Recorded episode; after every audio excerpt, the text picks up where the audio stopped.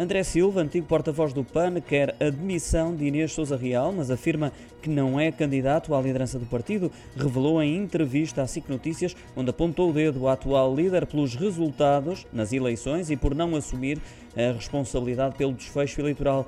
Diz mesmo que a única saída digna e ética é a demissão e convocar um congresso eletivo a partir do momento em que deixa de ter 75% da representação parlamentar que tinha.